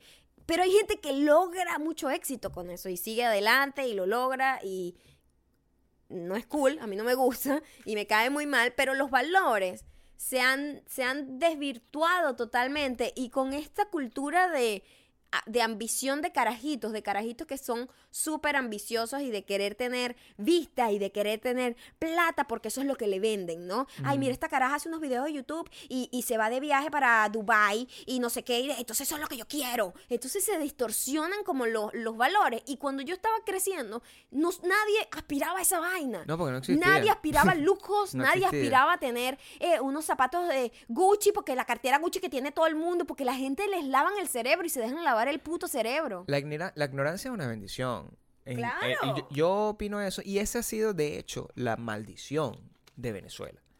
La gente que nos está escuchando, que es venezolana, debe entender esto con... Y, y creo que la, muchísima gente que es cubana también lo debe entender. Y quizás son los dos polos opuestos. Porque el, el- el- el gran... El martirio del venezolano es que era una gente que tenía muy poco eh, y sabía que todo lo que estaba pasando afuera. Entonces, es una gente que nació, somos una gente que nació y se crió alrededor de desear cosas que nosotros no teníamos. Desea- deseando mm, Disney, deseando, ay, no, sí, los zapatos, no sé qué coño, no, sí, la vaina importada. Y era una vaina que, que se deseaba y que uno disfrutaba que el viajecito a Margarita, porque era donde podías comprar cosas importadas en teoría, y los dulces esos que los podías comprar importados no sé qué, y tú naciste deseando todas esas cosas versus el, el- completo muro de información que pueden tener los países, eh, por ejemplo, eh, lo- lo- cuando era un país comunista Rusia o Cuba antes de que entrara la, la- la tecnología a jugar. Entonces, cuando tú no tienes acceso a saber qué coño está pasando afuera, tú no lo deseas. Y no te angustia saber que no lo No tienes. existe. Una vez que No sabes que existe, te vuelves loco y necesitas tenerlo. Eso es lo que estábamos hablando ya cuando, cuando vimos Scarface, pues. Es Claro. como- Scarface es literalmente el cuento de una persona que no tiene valores y tiene mucha ambición. Sí. Y, y- y- y dependiendo de las oportunidades que se le presentó en la vida, eh, las aprovechó. Y su oportunidad fue la violencia y ser a través de la violencia y de la ilegalidad lograrlo. Sí. Bajo cualquier... No importa, ¿me entiendes? Y esa es la mentalidad de muchísima gente que a mí me molesta, me molesta y se ven en distintos, se ven algo tan, tan tonto como una persona que bota la basura en el piso porque dice, ay, whatever, que lo recoja otro. Sí. Ya ahí, ya ahí es una persona que no tiene fucking valores. Hasta, este, me va a acostar con este viejo porque me paga, me paga el apartamento. Yo podría trabajar, ¿verdad? Pero yo Sí. prefiero simplemente acostarme con el viejo y que me lo pague. O un tipo que dice, no, marica, yo tengo que hacer un hospital, yo te hago el plan del, del hospital y no sé qué, pero yo me robo la plata y no hay hospital y los carajitos se mueren de cáncer y de vaina porque no hay, no hay los recursos, pero el otro huevón tiene toda la plata en Suiza. Entonces, ese, eh, cuando una persona tiene falta de valores, se ve en distintos niveles. Chequeen siempre eso. eh, se ve desde lo más pequeño como la persona que pone una fiesta a todo volumen en su casa y no le importa a los vecinos. Algo tan Sí. sencillo como eso. O dejar la basura así tirada, pues, y va para la playa y tira la basura al piso. Falta de O valores. El que, se, el que se roba un lápiz, porque hay un lápiz, ¿eso qué tanto? Y al final, al final sigue siendo... Eso, eso es como, es como un, un crimen sin... Es un crimen sin, sin Víctima. víctimas. Al, al- al final se hace muy difícil entender el tema de los valores y todo al- al- eh, nos lleva y culmina en la en, en lo que te inculcan en la casa o no. Y yo no sé si sea la razón que eh, Maya y yo curiosamente ambos cada uno por nuestro lado, con distintos backgrounds. Ella es del monte, monte adentro, yo soy del barrio, barrio arriba. Igualito tuvimos los mismos valores positivos. Y, y- y nos, inculc- nos inculcaron las mismas cosas. Nos inculcaron además el trabajo, el esforzarse, el ser, el ser honrado, el, Ah, el teniendo, a nuestro- hacer- teniendo a nuestro alrededor todo lo contrario, porque, o sea, cuando tú estás en un área como esa, la, la- o sea, la ausencia de valores no es una ausencia de los tiempos, es una ausencia eh, real, eso es una cosa que ha pasado siempre, gente mala, gente buena todo el tiempo. Y cuando, imagínate tú que estás en un área pobre, como cualquiera de nosotros dos, y de repente la gente que está al lado empieza a hacer un montón de plata, y tú preguntas, "¿Cómo- ¿cómo lo hiciste? Bueno, mami, me estoy cogiendo al viejo. O, no, yo, este, ma- marico, estoy vendiendo crack. Ah, ok. Entonces, uno tiene la posibilidad de ponerse a vender crack. O sea, es una cosa que, que- que- pero si tú tienes, tú sabes que está mal, pues entonces, no- y a lo mejor te vas por el lado más difícil, no vendes crack. Y, y, y lo más seguro es que si trabajas y trabajas y trabajes, tengas eh, los mismos resultados sin necesidad de vender crack o sin necesidad de acostarte con un viejo por plata. O a lo mejor nunca vas a tener los fucking zapatos Prada, pero ¿para qué necesitas los putos zapatos Prada? Sí. Quiérete un poco. Es lo que te quiero decir. O sea, eh, ¿por, qué, ¿por qué le estamos dando importancia a unas cosas que no son importantes? Sí. Yo le daría importancia a cosas como eh, las cosas que gente que no tiene ningún tipo de necesidad hace para convertirse en trending topic o, asumo yo, porque están fuera de control, como le pasó a Conor McGregor hoy en la tarde que Maya me dio esa noticia. Mira, ese tipo, ese tipo, Explícame tú, mi me amor, cae un porque pelo yo no mal ya. entiendo. Me cae un pelo mal ya. Bueno, eh, Hubo ese es su personaje. Ese es su personaje, obvio, pero hubo un peo entre... Hay un chamo que va a pelear Mm. y como que habló mal de alguien que es amigo de él. O sea, ni siquiera tiene nada que ver con él directamente. Fuera de control. Y el tipo vino desde Irlanda a, a- como a, a hacer un show, porque siempre está haciendo un show, él siempre estaba como payaseando, entonces lanzando cosas y le lanzó como unas barricadas y unos potes de basura, o sea, un show pues, un show que me imagino que está montado, es ridículo y... Pero me, me molesta, pues me fastidia. Bueno, La vaina ya es como la lucha libre, pues es un chiste, es un, es un circo. y uno nunca llega a saber si es verdad o no. Yo no creo que sea verdad, yo creo que todo está montado. Evidentemente. Sí. Que es el, el- el- Porque si una persona hace eso, va presa. Así de sencillo. que es el mismo tema de, de- de- de que tú no puedes creer en...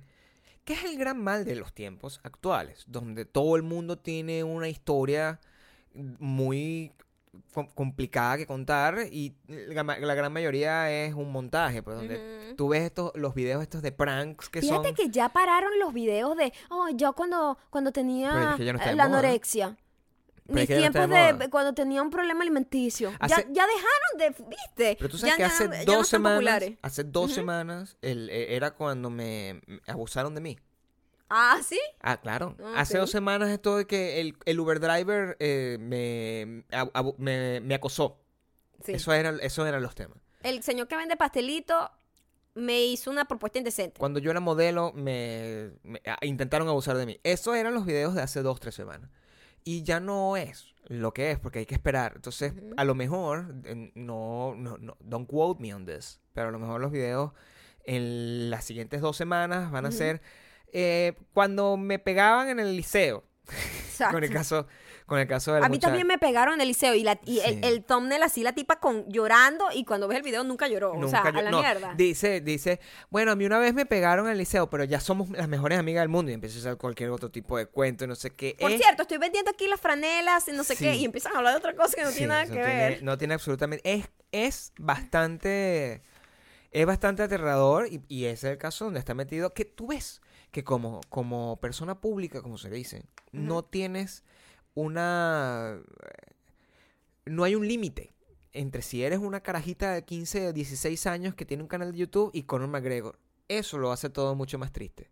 Porque cuando tú, aún, ni aún siendo multifucking millonario como es Conor McGregor, tú no te puedes escapar a tener ese nivel de déficit de, de, de- de necesidad de llamar la atención para montar este tipo de parapetos. Sí lo tiene porque está como fuera de la palestra, ¿no? Y como que es la manera de, de- de volver a ser relevante. Teníamos Sí. tiempo sin escuchar de él. Y de repente Y- hoy es trending topic, pues. Y, y bueno, la verdad es que para poder que ser popular se tiene que caer a coñazo. Entonces hacer esto sale más barato, menos golpes, ¿no? Tú sabes, hay una cosa que mucha de la gente que nos escucha a lo mejor no tiene idea. Y es una realidad. En, en Estados Unidos, ustedes, eh, cu- cuando, si alguna vez llega a caer en sus manos una revista de chismes, una revista de chismes tipo People, una revista de chismes tipo Us Weekly, tú ves esa- esas eh, que en las portadas colocan, eh, mira, el Brad Pitt y Angelina se encontraron de nuevo, reencuentro, ese tipo de vainas que, salen. Yo les voy a explicar cómo, cómo pasa eso, porque mucha gente no tiene idea de cómo pasa eso. Eso está montado. Es decir, el talento, sea Angelina Jolie o Brad Pitt o quien sea, o, o cómo se llama Ben Affleck, toda esa gente, le paga a un PR agent cuyo trabajo es inventar esa noticia y vendérsela a un periodista de estos medios que no tienen que tener ningún, no tienen que decir la verdad, porque los medios en Estados Unidos no tienen que decir la verdad, Lo cual es lo muy cual es muy loco. fucked up. Y para que te pongan ahí, así sea una... Y la foto está montada, la foto está producida por el medio de comunicación, eh, ya está cuadrado. eh, no, no es que tiene un tip, es que la foto simplemente, la persona, el talento, sale, se hace una sesión de fotos así, ah, como si fuera casual, y esa es la foto que le mandan, una foto preescogida por ella para que sea publicada en People, en Us, en Weekly o en cualquiera de esas cosas. Eso es una, es una realidad que la gran mayoría de la gente no sabe, porque yo, yo no lo sabía cuando estaba aquí. Y, mm, y es insólito porque todo el mundo cree que eso es una muestra de fama. Entonces, así como nosotros eh, nos hemos pasado la- nuestra carrera, nuestro último año, diciéndoles cómo eh, esta gente agarra y, y- y se, se pega en trends para decir me violaron En o no- trends. en, en trends Ah, para decir me, me, me, Ah, violaron. trends. Sí. Ay, mi amor, no entendía nada. No, es que mi inglés es pésimo. No, pero es que, no, pero es que, ¿sabes que los mexicanos dicen se montó en el tren del mame? También. Entonces, como Sí. que entendí que estabas diciendo Pero es lo mismo. trends. Es lo mismo, que se montó en el tren del mame. Exacto. Eh, agarran y dicen, no, bueno, sí, mi- a, a- a- a mi, a mi tía le cayeron a coñazos. O, ay, se enfermó mi perro. O así. La vez que mi perro vomitó Por fin. y se eh, vuelve es un trending. no, vamos a terminar, que es, el- el- el- es- es la es nueva, esa es la última. nueva, es la vamos nueva. a terminar. El, el- o sea, que no se esperen en cualquier momento, que cualquier relación sólida. Se lo voy a decir aquí con toda claridad. Maya y yo, si terminamos, lo menos que vamos a hacer es decírselo a ustedes aquí. Eso no es Un pedo de ninguno de ustedes. Un video así ridículo. Bueno, video de nosotros dos llorando. Creo que nosotros le debemos una explicación. Anda la mierda. ese culo, chico. Yo me, me divorcio y me divorcio ya forever. por- se acabó. Y se acabó y vamos a seguir tirando a escondidas. Pero por lo menos divorciados vamos a estar en la vida real. Pero no se lo vamos a estar Eso diciendo no a nadie. ustedes. Eso la gente es- sí es la ridícula. gente sí es Y lo peor Ajá. es que a la gente le interesa ese chisme. Claro. Como que va, ok.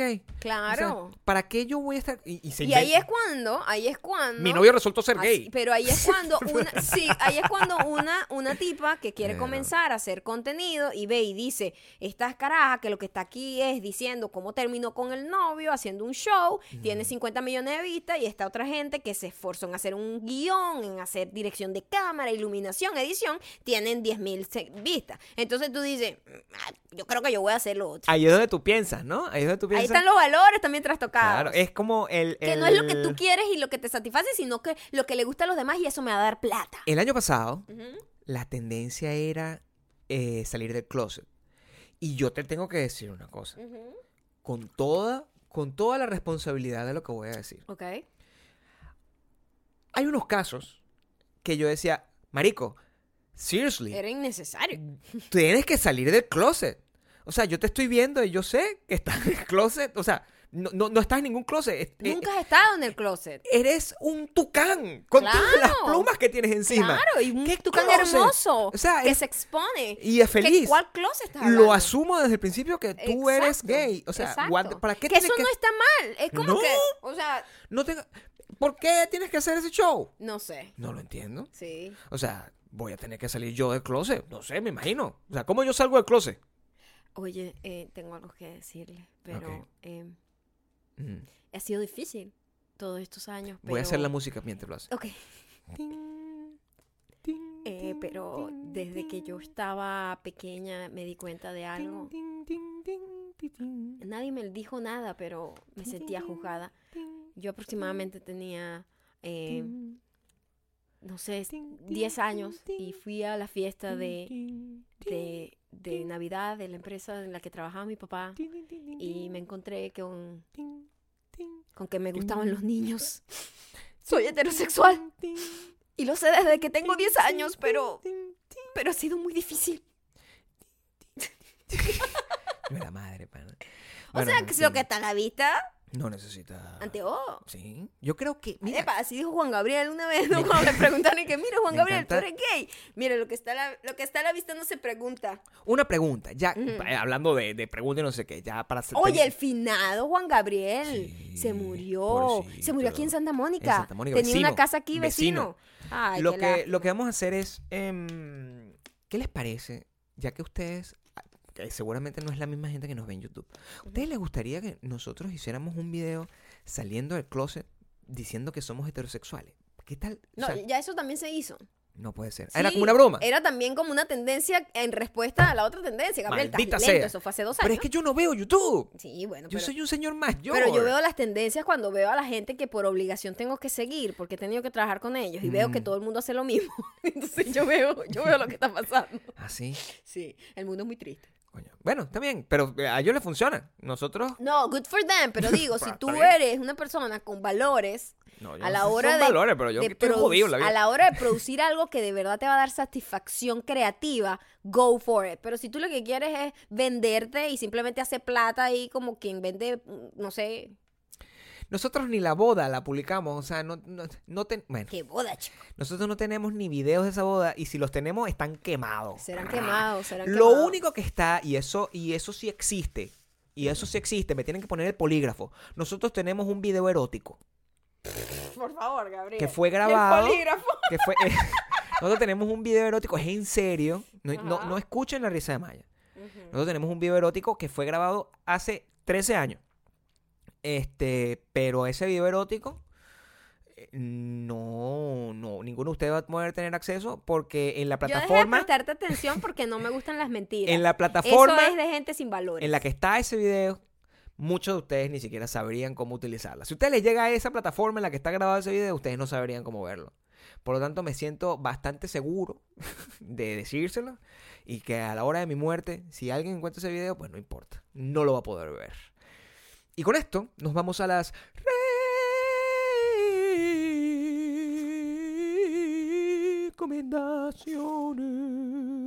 recomendaciones. Re- Es que, es que recomendaciones gregorianas. Ah, por MacGregor. Recomendaciones.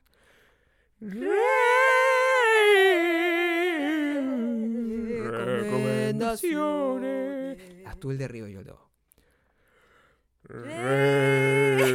no sé. Bueno, pero con los cantos gregorianos es como en dos.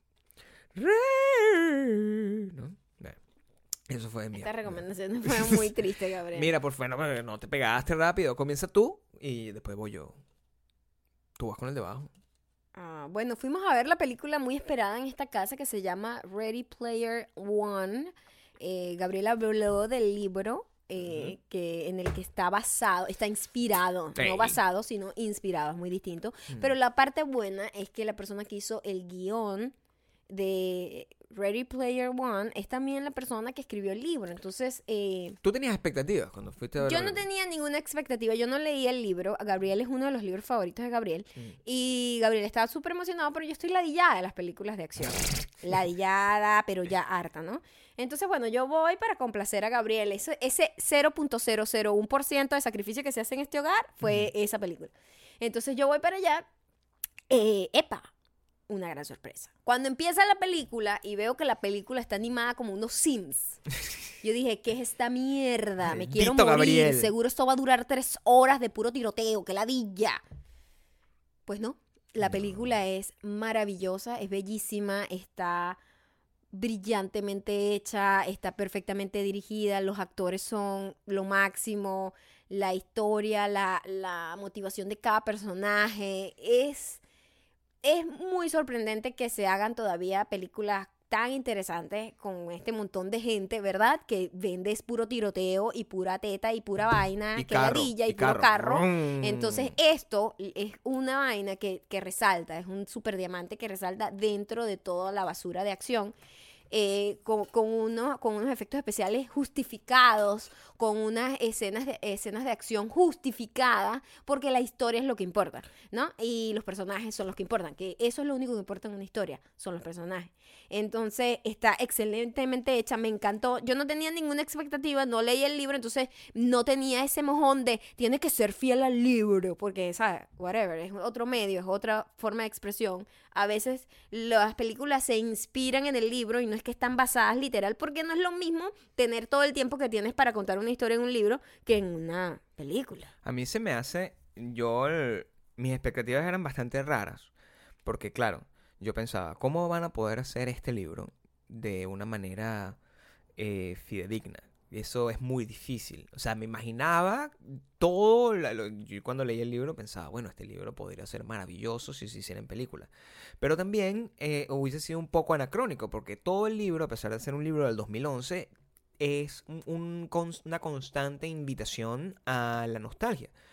Cuando yo veo la película y veo los cambios que empiezan a hacer la película mm, y, y me doy cuenta que es una película completamente distinta en cuanto a elementos a lo que ofrece el libro y eso me encantó porque simplemente es como tener la misma experiencia es como si el libro no fuera una adaptación sino un reboot o un remake Cuando tú me contaste que, mira, Sí. la historia no es literalmente el libro, pero No es lo como es. inspirado en... Y yo dije, es como si fuese el mismo mundo del libro y hubiese una historia paralela. Exactamente. exactamente Es como si el tipo creó un mundo, el tipo que hizo el libro, y dijo, mira, para hacer, para no destrozar esta historia que ya está contada en el libro, yo voy a hacer es una historia que es como que pasó en el mismo mundo, pero no necesariamente es la misma historia. Y para que tenga más sentido en muchas cosas, porque Ujú. hay- el, el libro, eh, para em, como libro funciona porque tiene muchos puzzles, ¿no? O sea, tiene muchos acertijos que la gente tiene que resolver y tiene mucho de pensar y es una cosa muy, es un libro muy gallo, si te pones a ver. Es una gente que está constantemente pensando, adi- eh, re- resolviendo acertijos y, mi- y Ujú. misterios. Y cuando yo me imagino una película de dos horas, diez minutos con una gente pensando, oye, ¿cómo podríamos abrir la caja con y, esta como, llave? y como leyendo repetidamente las, las claves. Las claves. Ah, O sea, esa podría ser el- el- la película más aburrida del Claro. mundo. Entonces, la manera como por- resolvieron ese problema, convirtiéndolo en una cosa mucho más dinámica, eh, es, es increíble porque conserva el mismo espíritu que tenía el libro, pero no, no, no, no lo pervierte, pues no lo convierte en una cosa que sea, que no tenga absolutamente nada que ver. Eh, también hay un elemento que la gente no, no, no toma en cuenta. El libro tiene muchas referencias de cultura pop, muchísimas referencias de cultura pop. ¿Qué pasa? Es cuando tú vas a traducir eso a películas, el aspecto legal de poder tener todas esas referencias dentro de una película eh, cuesta mucha plata, porque tú agarras, si tú por ejemplo agarras y dices, bueno, es una película donde yo voy a tener eh, un personaje X que me gusta, pues no sé, digamos, eh, eh, ¿cómo se llama? El muchacho este que hace Saint Seiya, ¿cómo, se, ¿cómo que se llama? No importa. No importa, no- Dragon Ball. Voy a tener Ajá. un personaje de Dragon Ball, otra cosa. Para tú tener un personaje de Dragon Ball, tú tienes que pagar un montón de plata. Hay una anécdota, por ejemplo, de la película de Roger Rabbit. Ahí, eh, ahí- metieron un montón de personajes de caricaturas que, cada, que la presencia de esos personajes costó un montón de plata.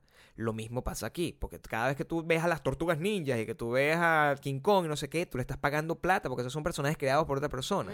Entonces, el, el- el- el involucrar eso tuvo que hacer adaptaciones al respecto. Pero igual, em, lo importante es que todo es muy current, todo es muy actual. La película está muy bien hecha. Steven Spielberg. Bueno, dicho Es por muchos críticos increíble. que podría ser considerado uno de los mejores trabajos de Steven Spielberg. Bueno, el Spielberg ever. es, es como el Steven Spielberg clásico readaptándose al futuro. Entonces Sí. es muy arrecho. Está La- muy buena. les recomiendo que la vean y que se lean el libro. Gabriel, que fue con mucha expectativa por ser fanático del libro, soy y, muy yo, necio. que iba con cero expectativa y Lo de hecho disfrutamos ni igual. predispuesta a que no me gustara, nos encantó igual a los dos. Sí, So, entonces, véanla, muy buena. Vean la película. Y yo siempre les digo, lean el libro y después vean la película. Aquí no importa. Vean la igual, película y después igual. lean el Lo libro y se lo van a tripear igual. muchísimo. Sí, se lo van a tripear muchísimo.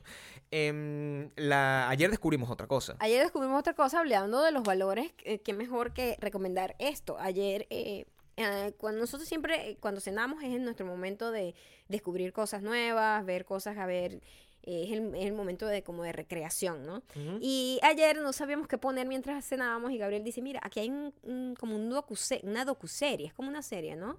Tipo documental de Donald Trump que habla sobre todo, su, como casi que toda su vida, como sus inicios y de cómo llegó a ser presidente. Suena interesante, vamos a verlo. Vimos dos capítulos, se llama Trump, An American Dream y está muy bien hecho, o sea, la forma en que está contada em, es muy impresionante ver cómo se transforma una persona ante los ojos del mundo. Eh, Donald Trump tiene años, desde muy niño, joven, como de 25, 26 años, intentando lograrlo, ¿no? Y, y cuando empezó, por supuesto, sumiso, era una persona que con la prensa era como agradable, dulce, en- o sea, era nadie, simplemente era un chamo con plata que estaba haciendo un tipo de negocio que con sus valores trastocados que siempre ha tenido, eh, lo logró muchísimo, pues logró tener mucho dinero muy rápido porque, porque bueno, se movía como por los, ¿cómo es que dicen? Por los caminos verdes. Por los caminos verdes por debajo de la mesa. Y, mm, y cuando ves eso y tú dices, wow, es más, la persona que escribió su libro, que, es- que eso se llama, es un término que se llama como escritor fantasma, ¿no? Que es la persona que te escribe el libro realmente y tú eres la autobiografía o lo que sea, o cualquier libro de cualquier cosa, pero te lo escribe otra persona, pues. Em, y a él le dice, le, dije- le preguntaron como que, ¿cómo describirías a, a- a Donald Trump? Y el tipo dijo, como un sociópata, porque no tiene Qué fuerte eso. fue muy fuerte, porque es una persona que no tiene valores. Entonces, cuando una persona no tiene valores, no sabe qué es bueno y qué es malo, sino simplemente hace lo que sea necesario para lograr algo, es aterrador. Y cuando lo ves de cerca, es muy aterrador. Cuenta, lo más interesante de este, de este documental es, no es la visión que te da del Donald Trump presidente, porque todavía no hemos encontrado al Donald Trump presidente. Te encuentra al Donald Trump, Donald Trump, el Ujú. personaje como tal y como, de nuevo, es el origin story de, en este caso, o un, un supervillano para sí. un montón de gente y un eh, mesías para otro montón de gente que fue la que votó por él. Ah, porque esta es la historia, mira cómo empieza el el- la serie que me encantó. Esta es la historia de Donald Trump contada por toda la gente que lo conoce, sus amigos y sus enemigos. Entonces tienes un balance también de... de hay cosas que se rescatan, obviamente. Era una persona súper enfocada en lograr las cosas. Tanto que, bueno, llegó a ser el presidente fucking, el fucking presidente. Y, pero todas las cosas que logró, era una gente que, chamo, estaba demasiado seguro de que lo iba a lograr y lo lograba. Sí, y, se, y bajo ningún... Nada lo detenía. Em, y, y- y ver esa historia, y luego fue con- cuando por curiosidad nos encontramos con, con, con Scarface, y fue cuando hicimos la asociación y dijimos, oye, esto es simplemente entender a América como lo que ofrece, de verdad es la, la tierra de la oportunidad, no importa los tu background económico, pero de cualquier forma lo que sí importa es el tema de los valores. Y esa es como la conclusión final a la- a la que llegamos, porque al final la, la perversión em, hacia la que estos dos personajes, uno que se convirtió en el presidente de los Estados Unidos y el otro ficticio, que se convirtió en el narcotraficante más grande de los Ujú. 80 en ficción, eh, es la misma historia. Es la misma es historia. como el es sistema te- capitalista es- es- exactamente. te- te- te- te- a- cómo tus valores pueden hacer del sistema capitalista La falta de tus valores puede hacer que el, ah, el sistema capitalista te lleve por un camino. Es el mismo camino. Los Es dos el tomaron el mismo camino, pero los dos tenían distintas oportunidades de, de entrada. Uno era una persona pobre que venía de la total pobreza y el otro venía de ser millonario. Entonces, los dos lo que hicieron fue aprovecharse de esa falta de valores, de las oportunidades y hacerse un imperio. Tienes que agarrar, tienes que verlo, se llama Trump American Dream, está eh, An American Dream, está muy muy, bien, hecho. Está muy bien hecha, además. Ayer, ayer fue tanto que nos agarró creo que dos capítulos, Dos. porque es muy tenso. Son- y Eh, son largos. Es muy denso, es un capítulo de una Sí. hora. Lo vamos a ver poco a poco. Este, si están interesados en ese tema, em, lo van a disfrutar muchísimo. Y de paso vean Scarface también, porque eh, también es, una, es, un peliculón. O sea, todo el mundo que le gusta el cine debería ver Scarface. La tercera recomendación, porque esta vez tenemos tres, es voy a recomendar un libro. Voy a recomendar un libro que escribió Eric Colón. Se llama Crónicas Psicotrópicas y estoy recomendando el libro por dos razones principales. La primera es porque el prólogo lo escribí yo. Y mm, lo escribí yo porque Eric es mi amigo. Y la otra razón es porque el libro es buenísimo. Si a ti te gusta todo lo que es las crónicas como tal, que es el, e- e- este periodismo que no es un periodismo formal, sino un periodismo de experiencia, de una gente que tiene una vida loca y te la cuenta y te la cuenta con un, con un estilo como si fuera una, un cuento. Eh, Cuenta como si fuese un cuento. Claro, porque no te lo cuenta como un reportaje, te lo cuenta como un cuento, te lo cuenta como una cosa con la que tú te puedes conectar, porque es, es alguien diciéndote, marico, as- yo una vez fui, eh, para que te hagan una idea, esto era la historia, yo una vez fui mandado por una, por, por la compañía a la que yo trabajaba, a, a una isla, creo, a República Dominicana, y yo quería comprar monte, estaba en un resort, y no había nadie que me vendiera monte en el resort. Entonces alguien agarra y me dice, bueno, marico, te voy a llevar a, a comprar monte, pero tenemos que irnos en un jet ski en la noche a Haití.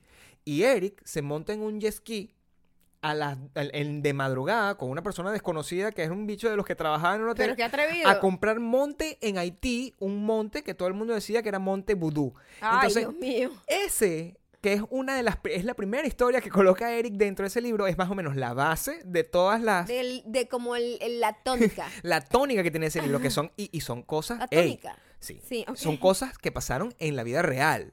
Es, es decir, Es, es una persona muy acontecida, muy loca y... yo y- siempre, yo se lo dije a él cuando escribí, cuando escribí el prólogo, que es como que, y se lo escribí en el prólogo porque me encanta, él es mi amigo de hace miles de años, que es como James Bond, porque él es como una persona que siempre está metido en, en estas situaciones súper complicadas y de alguna manera sale adelante. Eric ahorita vive en Argentina, pero él fue el editor de- del periódico Urbe hace mucho tiempo, uno del redactor jefe de Urbe.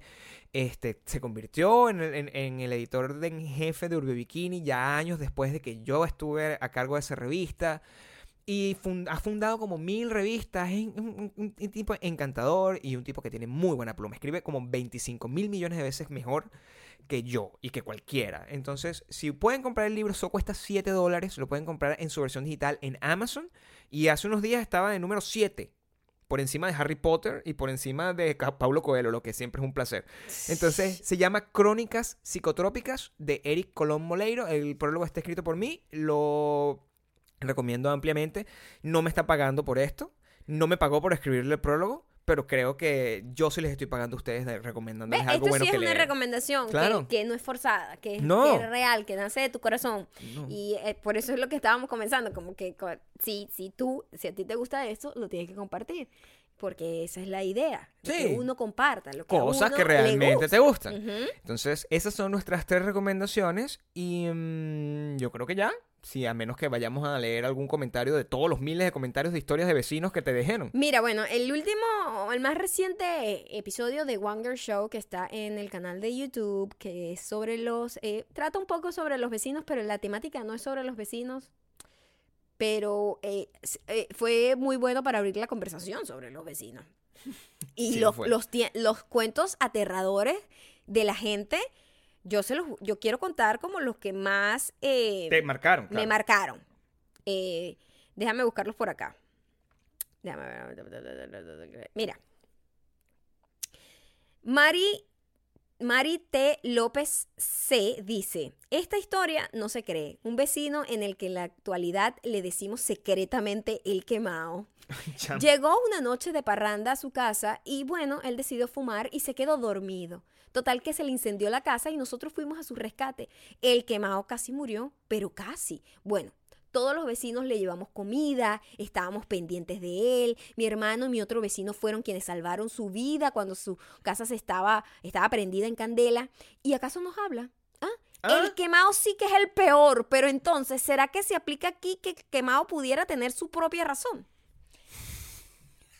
Oye, pero este es el quemado más malagradecido que ha existido sobre la faz de la fucking tierra. Tenemos que ponerle un hashtag a este quemado malagradecido. Sí, hashtag vecino quemado. O sea, Hashtag vamos a hablar- vecino quemado. Claro, tiene que... Hashtag vecino quemado y díganme todos ustedes qué piensan que debería ser Marité a- a- a- para, para, para, oye, reivindicarse consigo mismo, porque coños, ellas, esa gente arriesgó sus vidas también, arriesgaron sus vidas para salvarle la vida al hashtag vecino quemado, el vecino quemado, y este coño, su madre no tiene ni siquiera la, la decencia de decir, eh, ¿para qué más? No, no tiene. Yo tengo otra historia. Tengo la, la historia de Alexandra Mieres, que dice, bueno, realmente no soy, ella, es- este es el otro lado, este es el otro lado de la historia. Ah, este es el otro lado. Bueno, realmente no soy muy buena vecina. Ja, ja, ja. Primero tengo gemelos, lo cual es imposible no hacer un escándalo. Y también tengo un perro, lo cual no es el más chiquito. Mi Coño, ¿por casa... qué no te busca también un gallo y un tucán? Mi casa es un caos total. Por eso me sorprenden los vecinos que aguantan nuestros escándalos. ¿Ves? Mm. Esta es hashtag vecina sincera. Hashtag una- vecina sincera, pero igual Claro, ladilla. Claro. Hashtag vecina sincera, pero, Pero igual la- ladilla. igual ladilla, exacto. Bien, Por ejemplo, esta eh, Gina Cari, Gina Cari, por cierto, Gina Cari tiene yo esta es una seguidora que como lo que estamos diciendo, la gente que siempre me escribe, escribe constantemente, ¿Tú te acuerdas yo me acuerdo de ella. Gina Cari tiene un esposo quien ha acaba de pasar por todo el proceso de la operación, tenía como cáncer o algo así, afortunadamente ya se está recuperando y me emociona muchísimo saber que ya estén en su proceso de recuperación y les quiero mandar un beso porque ella me mandó mensajes muy lindos cuando ella estaba pasando momentos muy difíciles en los que el podcast era lo único que los hacía sonreír. Y, me- Y y- y- eso y- fue- cuando leyó el, a mí me el primer marcó, capítulo, a mí la me marcó, marcó para sí. siempre y siempre me voy a acordar de ti, Gina, y tu esposo. Les mando un beso gigantesco. Y este es el mensaje que me dejó ella. Mi último vecino era un drug dealer, pero for real. un drug dealer, o sea, una persona que vendía drogas, ¿ok? Él heredó la casa de su mamá y todo el mundo alrededor lo odiaba. Eh, siempre había alguien gritando enfrente de la casa, llegaba la policía. em, y además caminaba con un big, eh, con un pitbull gigante y, y, y, diría como que good morning. Y mi papá le decía, el papá como que le decía, mira, tú no quieres que la gente mala te, te, te, te odie, mejor dile, dile, hazte amigo. Claro. Sí, o sea, no, tampoco es que sea su mejor amigo, pero solo por si acaso saluda. Entonces su, su proceso de, de, de supervivencia era saludar al drug dealer. Qué fuerte. Sí. Ha- bueno, Gina, eh, Hashtag Espero que, con- que ya que no estés ahí, que más nunca estés al lado del sex drug dealer. Hashtag miedo vecino. Miedo al vecino. Hashtag miedo al vecino. No, hashtag eh, Si tienes un maestro mejor al mío, dímelo, pero no me digas miedo no. al vecino. Bueno, eso es lo que es. vecino aterrador, no sé, ¿qué vas a decir? Hashtag vecino peligroso. Hashtag Ah, vecino hashtag peligroso. vecino peligroso sí me gusta. Yo tengo, este es el último, este es Kainoa. Ok. Kainoa dice, mejor no hablemos de vecinos. Qué cosa tan espantosa. Los de al lado, el hombre le da por bañarse después de las 10 de la noche y se pone a cantar rock pesado y obvio, la voz terrible. Los del frente creen que la calle es un parqueo y no dejan circular con normalidad. Y los demás abajo, el niño se cree el tamborilero, una cosa sin nombre, así o más invivible. Verga, pero joden, chamo. Es fuerte. ¿Por qué joden tanto, coño? Nosotros hemos llegado a pensar que eh, eh, nuestros vecinos pudiesen fácilmente pensar de nosotros lo que es esto, todo esto. O sea, Bueno, cuando yo creo que nuestro peor momento es cuando hacemos el podcast. Porque eh, gritamos mucho. Porque gritamos mucho y nos Sí. reímos muy duro. Pero normalmente nosotros, eh, yo tengo un tono alto. Entonces a lo mejor ellos me escuchan también cuando Sí. yo hablo. de hecho, nuestro más grande terror y, y es que se mude otra pareja que habla español. Porque, o otra gente, cualquier persona. Porque en estos días escuchamos una gente que hablaba perfectamente español y pensamos, empezamos a calcular Ah, cómo porque- irnos de porque- aquí. Sí, sí. Porque no, no puede. No podemos, o sea, eso podemos. sí, no- Imagínate no- todas las no. cosas. Nos destrozaría todo. No, nosotros tenemos una razón de ser. Aquí- sí, pues nosotros podemos hablar más de ellos porque ellos no entienden. Y esto es simplemente entre ustedes y nosotros. Esto es un secreto a voces, pero es un secreto. Y con eso nos vamos a despedir. Mira, podemos hablar así un poquito. Si hablamos, Si habláramos así, así, nadie nos diría nadie nos odiaría, pero, pero, pero ¿a qué precio, Gabriel? ¿Cómo yo no me río de esta manera? ¿A qué precio? Ríete así. A ver, yo que ahora voy a intentar hacer este tipo de gente. Voy a hablar así. Así. Entonces, si tú haces un chiste, por ejemplo, Vamos, eh, vamos a decirte una cosa. Conchale, qué broma con el, con el vecino. Hashtag vecino peligroso. qué ingenioso, Gabriel. Esa sería toda la risa. No, pero podría hacerlas más largas, Ok, déjame pero, pero bajita, bajita. No puedes, porque tú, tú Eres eres muy chillón. ingenioso, Gabriel. Tú, tú eres muy chillón. Bueno, Esto eh, ya saben que nos pueden seguir en arroba mayacando arroba Gabriel Torreyes en Instagram y también por favor vayan a wedon'tbelong.com y suscríbanse para que les lleguen los emails cuando tengamos todos los episodios listos Y acuérdense, de eh, no sé qué hacemos aquí y de One Girl Show. acuérdense, 10 personas. 10 personas pueden hacer la diferencia. Si cada uno de ustedes se lo comparte a 10 personas, pueden hacer la diferencia. Esto suena como una evangelización y es lo que es, ¿ok? Ok. La semana que viene, aniversario, primer año Así de es. No sé, dime tú. Vamos a ver qué les traemos. Bye, Los bye. queremos mucho. Bye.